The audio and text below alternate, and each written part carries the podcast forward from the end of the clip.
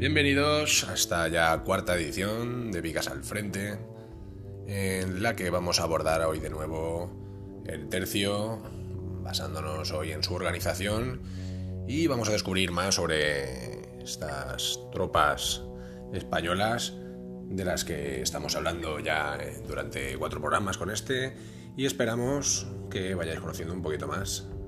Así que vamos a empezar hablando de la organización de los tercios. Arrancamos.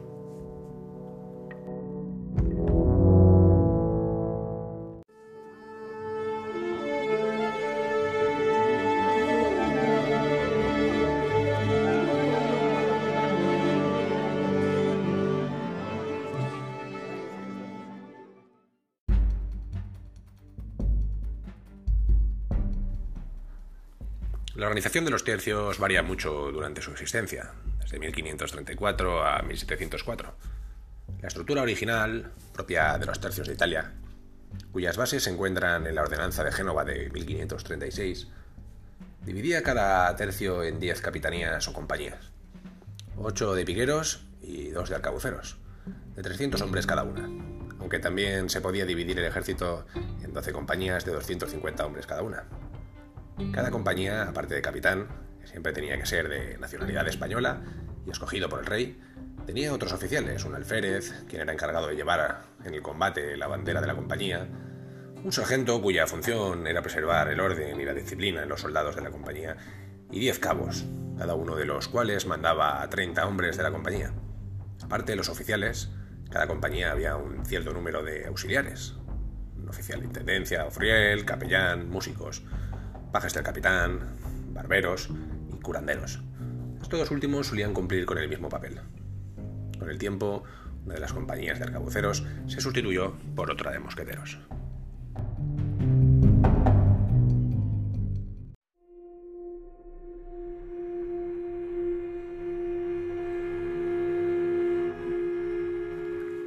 Posteriormente, los tercios de Flandes adoptaron una estructura de 12 compañías, 10 de piqueros y 2 de arcabuceros, cada una de ellas formada por 250 hombres. Cada grupo de cuatro compañías se llamaba coronelia. El Estado Mayor de un tercio de Flandes tenía como oficiales principales a los coroneles, uno por cada coronelia. Un maestre de campo, jefe supremo del tercio nombrado directamente por la autoridad real, y un sargento mayor, o segundo al mando del maestre de campo. Con el tiempo, las compañías fueron reduciendo sus dotaciones, aunque no el número de oficiales, y suboficiales que en consecuencia creció en proporción al número de soldados que mandaban. Los tercios solían presentarse en el campo de batalla agrupando a los piqueros en el centro de la formación, escoltados por los arcabuceros, y dejando libres a algunos de estos últimos, en los que se denominaban mangas, para hostigar y molestar al enemigo.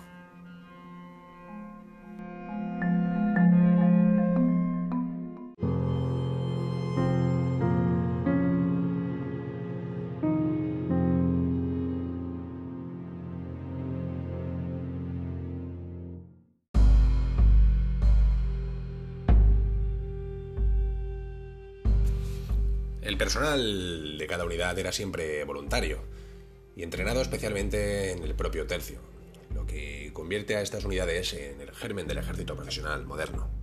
Los ejércitos españoles de aquel tiempo estaban formados por soldados reclutados en todos los dominios de los Habsburgo, hispánicos y alemanes, también de otros territorios donde abundaban los soldados de fortuna y los mercenarios alemanes, italianos, balones, suizos, borgoñones, borgoñones y flamencos, ingleses, irlandeses y españoles. En, conjunto, en el conjunto del ejército, la proporción de efectivos españoles propiamente dicha solía ser inferior al 50%, incluso menos aún, hasta un 10-15% a lo largo de casi toda la guerra de Flandes. Sin embargo, eran considerados el único combatiente por excelencia, el, el núcleo. Selecto, encargado de las tareas más duras y arriesgadas y en consecuencia, pues los mejores pagados. Inicialmente, solo los españoles originarios de la península ibérica estaban agrupados en tercios y durante todo el periodo de, de funcionamiento de estas unidades se mantuvo vigente la prohibición de que dichos tercios formaran soldados de otras nacionalidades. En los, 80, en los años 80 del siglo XVI se formaron los primeros tercios de italianos, cuya calidad rivalizaba con la de los españoles. Y al principio del siglo XVII se crearon los tercios de balones, considerados de peor calidad. Los lasquenetes alemanes en servicio del rey hispano no llegaron nunca a ser encuadrados en tercios y combatían formando compañías, puesto que eran mercenarios y no cuadraban con la organización militar de los tercios.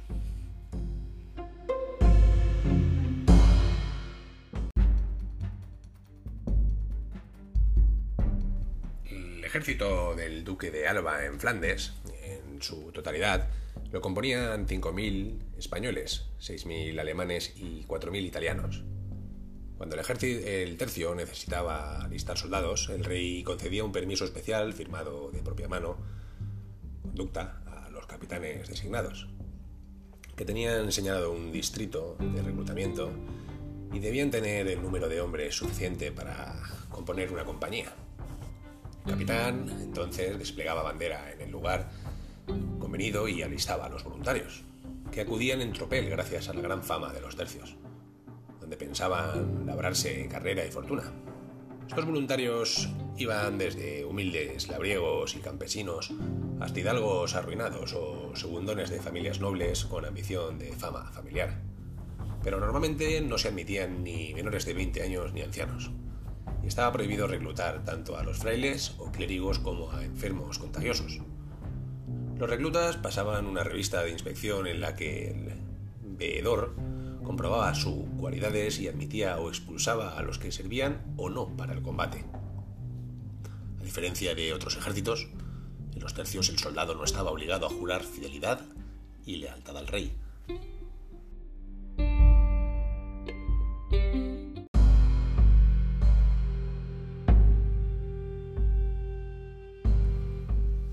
El alistamiento era por tiempo indefinido, hasta que el rey concedía la licencia y establecía una especie de contrato táctico entre la corona y el soldado.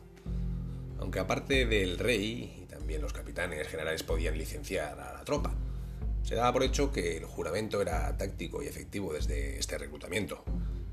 Los agraciados con su entrada en el tercio cobraban ya al empezar un sueldo por adelantado para equiparse, y los que ya disponían de equipo propio recibían un socorro, cuenta de su primer mes de sueldo. No hay duda que estas condiciones se pasaban a veces por alto a causa de la picaresca personal o de las necesidades temporales del ejército. Pero en general siempre se exigió que el soldado estuviese sano y fuerte, y que contara con una buena dentadura para poder alimentarse del duro bizcocho que se repartía entre la topla, entre la tropa. En España, las mayores zonas de reclutamiento fueron Castilla, Andalucía, el Reino de Valencia, Navarra y Aragón, honor y servicio eran conceptos muy valorados en la sociedad española de la época, basada en el carácter hidalgo y cortés, sencillo pero valiente, y arrojado de todo buen soldado. Aunque hay que añadir que no hubo escasez de voluntarios alistados mientras las arcas reales rebosaron de dinero, es decir, hasta las primeras décadas del siglo XVII.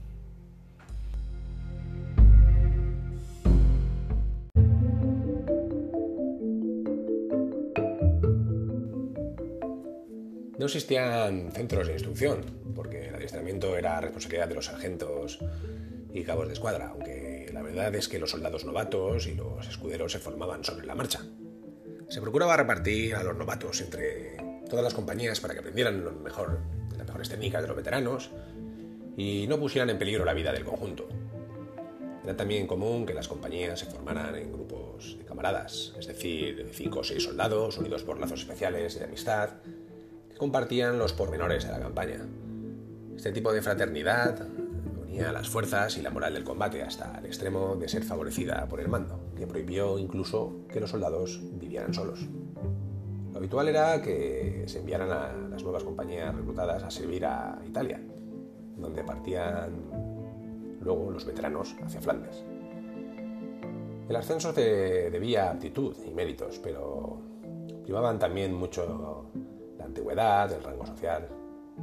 Para ascender se solía tardar pues, como mínimo cinco años. Soldado a cabo. Uno de cabo a sargento, dos de sargento a alférez y tres de alférez a capitán. El capitán de una compañía del tercio era el mando supremo, que debía rendir cuentas ante el sargento mayor, que a su vez era el brazo derecho del maestre de campo, designado directamente por el rey y con total competencia militar, administrativa y legislativa. La paga de los soldados, que componían un tercio, era menor que la de los regimientos alemanes contemporáneos. Una pica seca recibía tres escudos al mes, un cosilete, cuatro, un mosquetero seis y un arcabucero cuatro.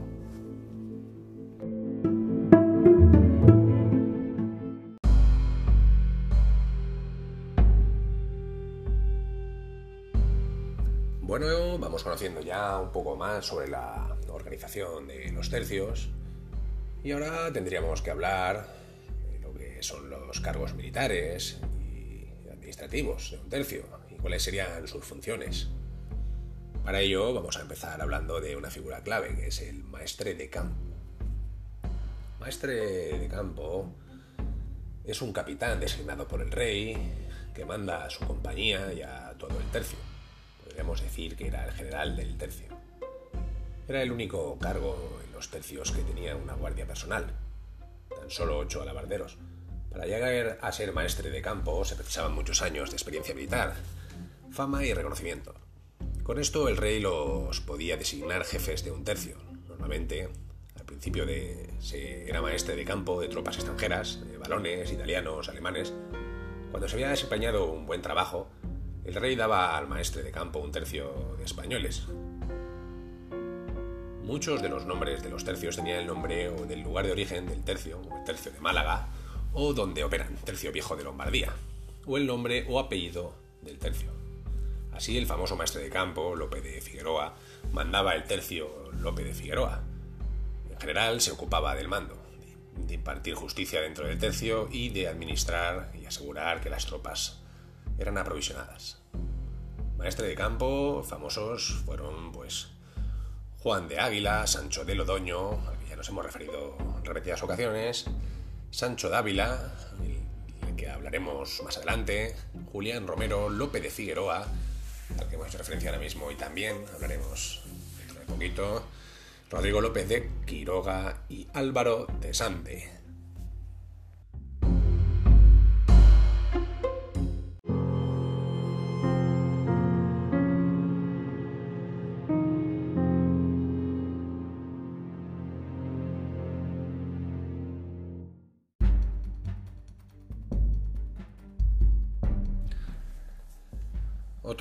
Otros cargos relevados, de los que también vamos a hablar, eh, era el sargento mayor. El sargento mayor era el ayudante principal del maestre de campo, por lo que era el segundo al mando del tercio.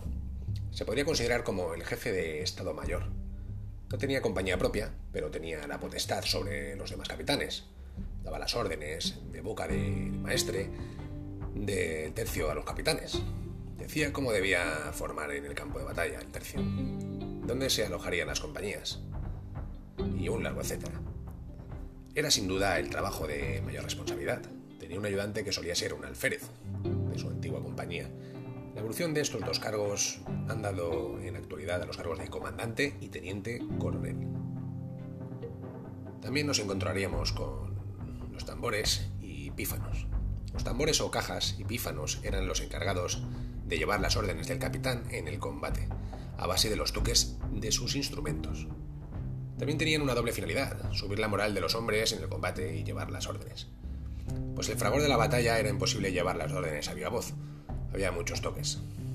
Entre los básicos marchar, parar, recoger, dar la retirada, responder a fuego enemigo y etc.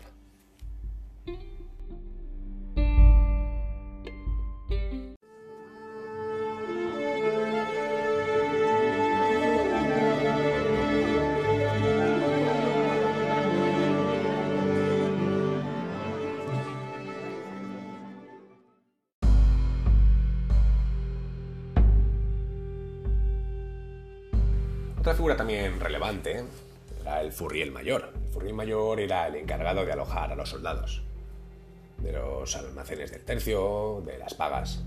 Se encargaba de los aspectos logísticos. Cada compañía tenía a su vez un furriel que se encargaba de llevar a cabo las órdenes del furriel mayor. cada furriel llevaba las cuentas de la compañía, la lista de los soldados, las armas, la munición, de la que precisaban los soldados y el capitán. Para ser furriel se necesitaba saber leer, escribir y conceptos básicos de matemáticas. O tenían un cuerpo sanitario también. Los tercios no tenían un cuerpo sanitario como los ejércitos actuales. Este cargo lo desempeñaba un médico profesional. Los cirujanos eh, de la compañía y el barbero, que solían hacer de, enfermeros y debían saber atar y sangrar heridas. Por cada compañía solo había un cirujano y un barbero. Los caballeros solían ser los mozos de la compañía que acompañaban a los soldados al combate o los propios soldados llevando a sus propios camaradas.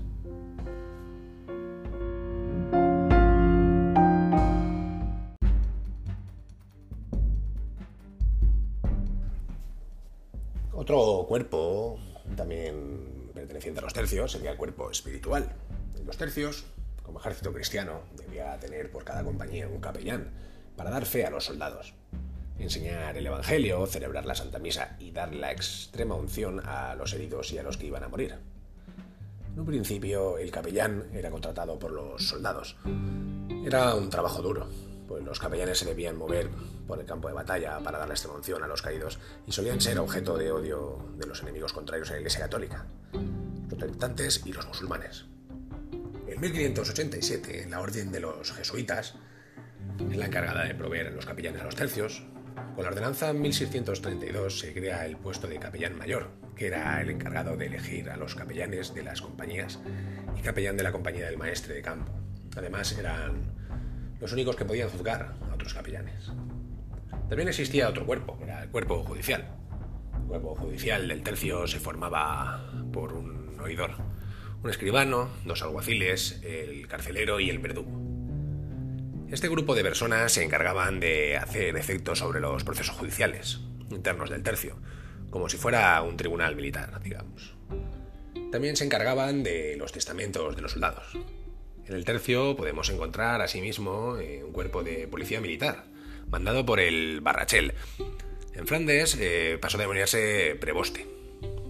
Se encargaba del orden entre las tropas, la limpieza de los campamentos, la seguridad de los edificios donde se iban a alojar los soldados y evitar que los soldados se disparasen en las marchas.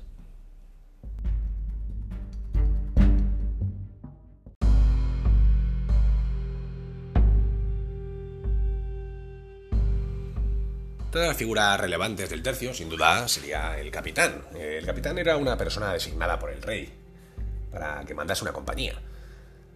Él era quien decidía de qué armaba, de qué arma iba a ser formada la compañía, cuando no iba a mezcla de armas, picas, arcabuces o mosquetes. El capitán debía informar de los percances ocurridos a sus superiores y no tiene potestad de castigar a sus soldados, ni herirlos a no ser que estuviese presente. Entonces podía usar la espada pero no podía matar a los soldados.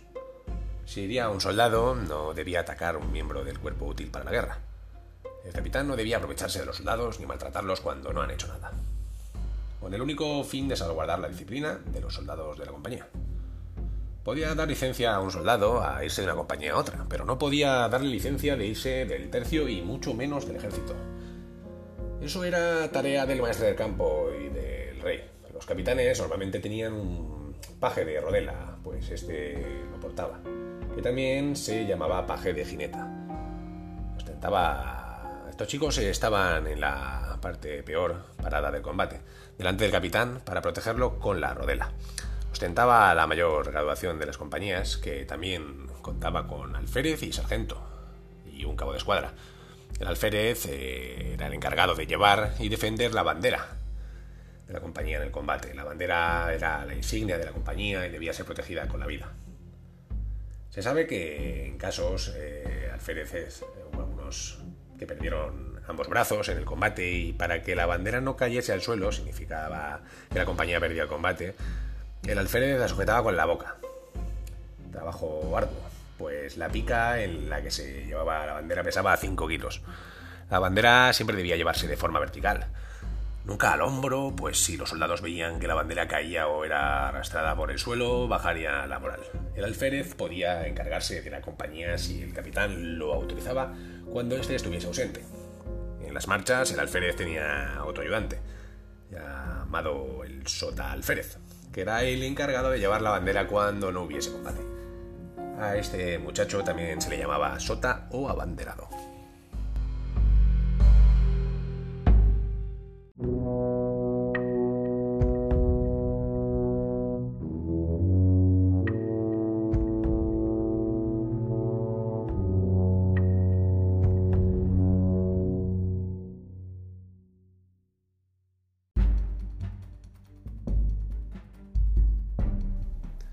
Y ya llegando casi al final de este episodio, quedarían dos figuras, el sargento y el cabo, las que os vamos a aclarar un poco más. Cada compañía tenía un sargento encargado de transmitir las órdenes de los capitanes a los soldados, de que la tropa esté siempre bien preparada para el combate, armamento, munición, protecciones, y que las tropas en el combate vayan en buen orden. En los servicios nocturnos, el sargento es el encargado de poner la, los centinelas y debe revisar durante toda la noche. El sargento puede castigar a aquellos que no cumplan estos servicios y si requiriese de la fuerza podría usar la jineta, una alabarda especial que solo llevaban los sargentos, tratando solo de herir y no marcar al soldado castigándolo. Y el cabo, el cabo era un soldado veterano que tenía a su mando 25 hombres, eran los encargados de alojar a los soldados en las camaraderías, de soldados más reducidos. Tienen que adiestrar a los soldados, cuidar que se cumplan las órdenes del capitán y de que luchen bien, de que no creen problemas. Si los hubiese, el cabo no puede castigar a los soldados deberá hablar al capitán de los posibles desórdenes ocurridos.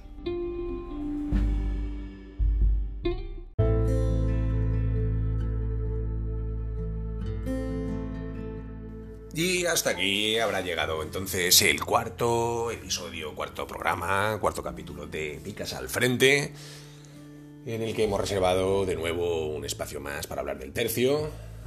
Continuaremos en el siguiente programa, como es debido, hemos dividido en tres partes el tercio. Y hablaremos del escuadrón y de las técnicas, ahora que ya conocemos un poquito más sobre el tercio, para ampliar la información y, como ya dijimos el otro no avasallaros a base de información y ir conociéndola poco a poco.